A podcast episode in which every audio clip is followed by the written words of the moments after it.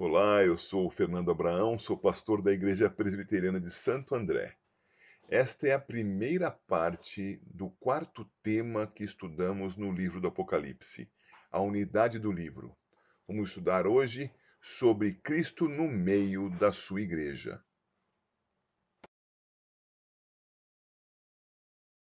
Esses quatro temas são ah, aqueles que compõem a unidade do livro.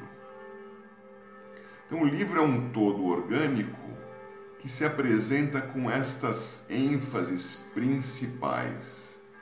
Veja lá, Cristo no meio da sua igreja, nós vamos ver quando. O conflito entre a igreja e o mundo, o juízo de Deus sobre os perseguidores, o que acontece ao longo de toda a história e será inescapável desde o último dia, e a vitória por meio do Senhor Jesus Cristo, que a gente já viu que tem ali em Apocalipse 17, 14 a sua ênfase.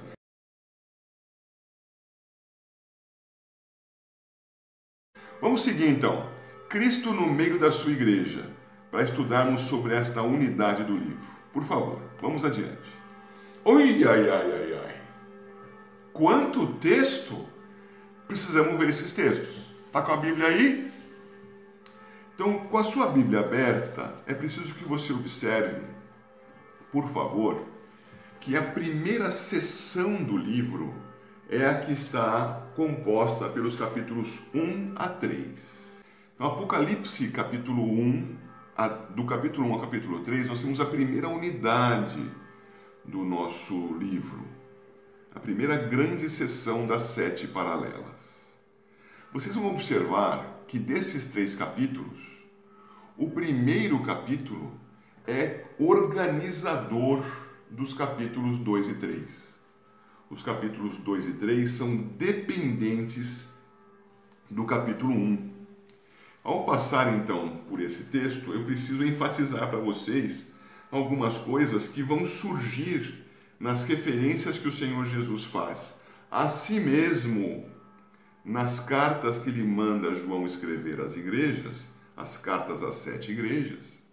E ele faz essas referências ao início de cada carta e nós encontramos as referências dele ou a respeito dele no capítulo 1. Vamos ver isso? Então eu vou precisar que você me acompanhe, eu vou fazendo a leitura e peço que você então com a sua Bíblia veja aí. Capítulo capítulo 2, versículo 1. Ao anjo da igreja em Éfeso escreve: Estas coisas diz aquele que conserva na mão direita as sete estrelas e que anda no meio dos sete candeeiros de ouro. Opa! O que está acontecendo aqui? Veja, por favor, conforme você tem aí orientado na tela, o capítulo 1, versículo 13, primeira parte. Ele viu que alguém falava com ele, João viu isso, e ele estava no meio dos sete candeeiros. É assim que começa o versículo 13. No capítulo 1, versículo 16, você vê ali no comecinho dito que este que passava entre os candeeiros tinha na mão direita sete estrelas. E você agora vê no versículo 20, tudo no capítulo 1, quanto ao mistério das sete estrelas que viste na minha mão direita e aos sete candeeiros de ouro, as sete estrelas são os anjos das sete igrejas e os sete candeeiros são as sete igrejas. Então, a referência do capítulo 2 está no capítulo 1. E é o Senhor Jesus presente no meio da sua igreja. Quando a gente começa a segunda carta para Esmirna, nós separamos a mesma coisa acontecendo. Ao anjo da igreja em Esmirna, escreve. Versículo 8.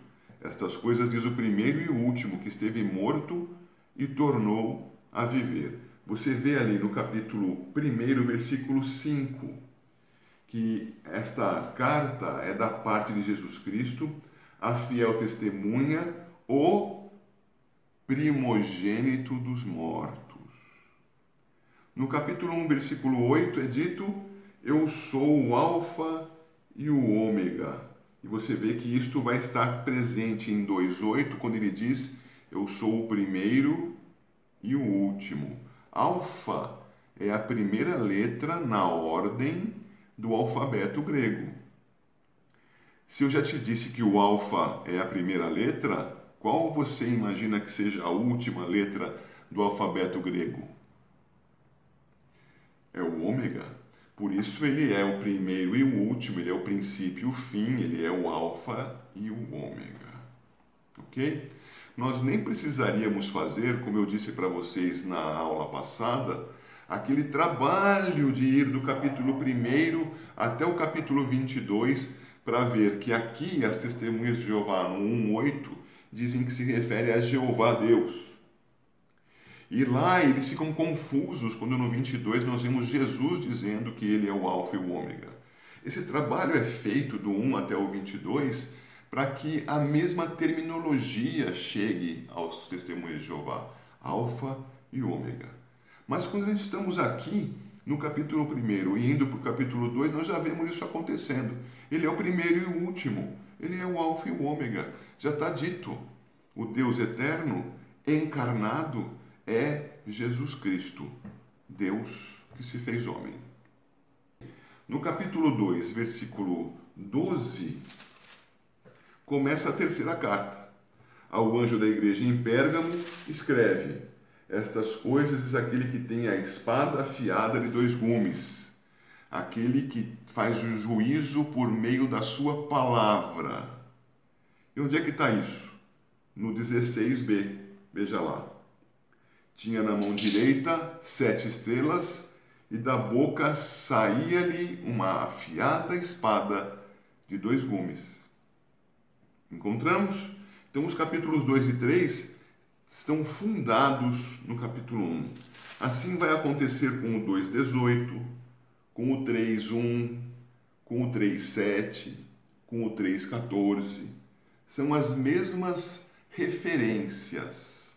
Tudo o que está nos capítulos 2 e 3 está fundado no capítulo 1. 2,18 Ao anjo da igreja em Tiatira escreve: Estas coisas diz o Filho de Deus, que tem os olhos como chama de fogo e os pés semelhantes ao bronze polido vai para o capítulo 1, no final do capítulo do versículo 14 e no início do versículo 15. Olha lá. Final do 14, este tem os olhos como chama de fogo. E no verso 15, os pés semelhantes ao bronze polido. Vamos adiante. Então, a partir do capítulo 3, temos mais cartas. Vamos vê-las. 3:1 ao anjo da igreja em Sardes escreve: Estas coisas diz aquele que tem os sete Espíritos de Deus e as sete estrelas. Conheço as tuas obras, que tens nome de que vives e está morto. O que nos interessa nesse momento é que tem os sete Espíritos de Deus e as sete estrelas. Nós vamos no 1,4 e nós vamos ver que ele está dando uma característica. Atenção para isso aqui, é muito importante, hein? Está dando uma característica da trindade Veja, ele está dizendo que o Filho tem os sete Espíritos de Deus em 3.1. Ele está enfatizando a unidade da Trindade. E nesse sentido, então, temos que o nosso Senhor Jesus, natureza humana da pessoa divina do Filho, é um com o Espírito. Ele, a pessoa do Filho tem dupla natureza, mas é una na Trindade. Essas coisas são misteriosas, mas é a verdade das Escrituras. Indo agora para o capítulo 1, versículo 16, a parte A, nós vemos que ele tinha na mão direita sete estrelas, é, tem as igrejas na sua mão. Agora eu vou para o capítulo 3, verso 7. Ao anjo da igreja em Filadélfia, escreve: estas coisas diz o santo, o verdadeiro, aquele que tem a chave de Davi, que abre e ninguém fechará, e que fecha e ninguém abrirá. Você pode verificar isso, por favor, no verso 18 ao final. Veja lá. E tenho as chaves da morte e do inferno. A seu tempo, estudaremos o que significa as chaves da morte e do inferno e as chaves de Davi. Tá bem? Por ora, vejamos, continuamos vendo na sua última sessão, agora em 3,14, ao anjo da igreja em Laodiceia escreve: Estas coisas diz o Amém, a testemunha fiel e verdadeira, o princípio da criação de Deus. Aqui nós temos muita informação, mas eu vou tentar me ater só ao momento que é Cristo no meio da sua igreja. E vemos então no capítulo 1, versos 6 e 7. Observa esses dois versos e veja quais são as últimas palavras em ambos, perdão, qual é a última palavra em ambos os versos. Olha para o seu texto aí. Como acabou o verso 6, como acabou o verso 7. Já viu, né? Amém. Esse amém aí, que parece ser o encerramento de uma frase, ele tem um significado maior no contexto. Amém aqui quer dizer aquele que efetivamente realiza as obras de Deus. Então o Senhor Jesus é aquele que nos libertou dos nossos pecados pelo seu sangue, que nos constituiu reino de sacerdotes para o seu Deus e Pai. Este é o Amém na nossa redenção.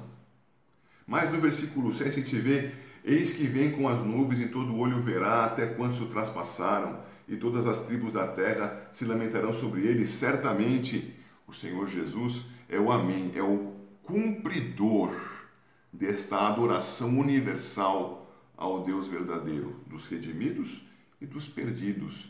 Ele é o Amém. Então é por isso que ele se apresenta em 3, versículo 14, estas coisas diz o Amém.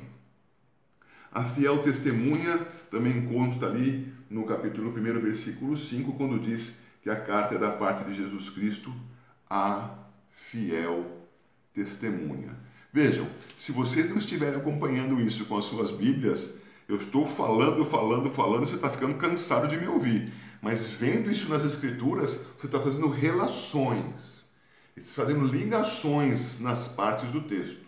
E tudo isso aponta para o quê? Para o nome desse slide aí: Cristo no meio da sua igreja. Quando? Quando? Sempre. Sempre no meio da sua igreja. O Senhor Jesus nunca jamais deixa a sua igreja. Nós lembramos com alguns irmãos no nosso encontro passado, Mateus 28, 20. Espero que vocês se recordem aqui agora. O Senhor Jesus termina sua, o anúncio da sua autoridade, as ordens que dá aos seus discípulos, com uma frase de segurança. E a frase de segurança é: E eis que estou convosco todos os dias, até a consumação do século. Logo, a primeira parte do livro do Apocalipse tem esta noção como fundamental: a presença de Cristo com a igreja sempre.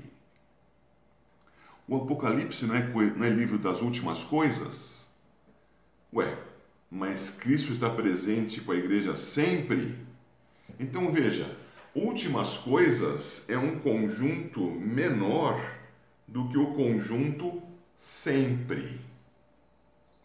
Tem mais tempo dentro de sempre. Ok? Então eu preciso agora que você compreenda.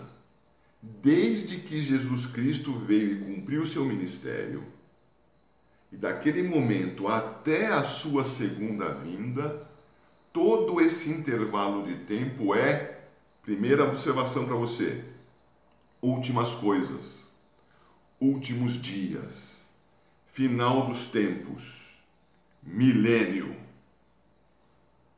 Tá bem? Então, o que nós temos aqui na parte inicial do Apocalipse, capítulos 1 a 3, é todo esse intervalo de tempo entre a primeira e a segunda vinda. Cristo sempre presente com a igreja nos últimos tempos. Você compreende o que eu estou falando? E por hoje é só. No próximo estudo, ainda na ordinária do livro, veremos o conflito da igreja com o mundo. Até lá!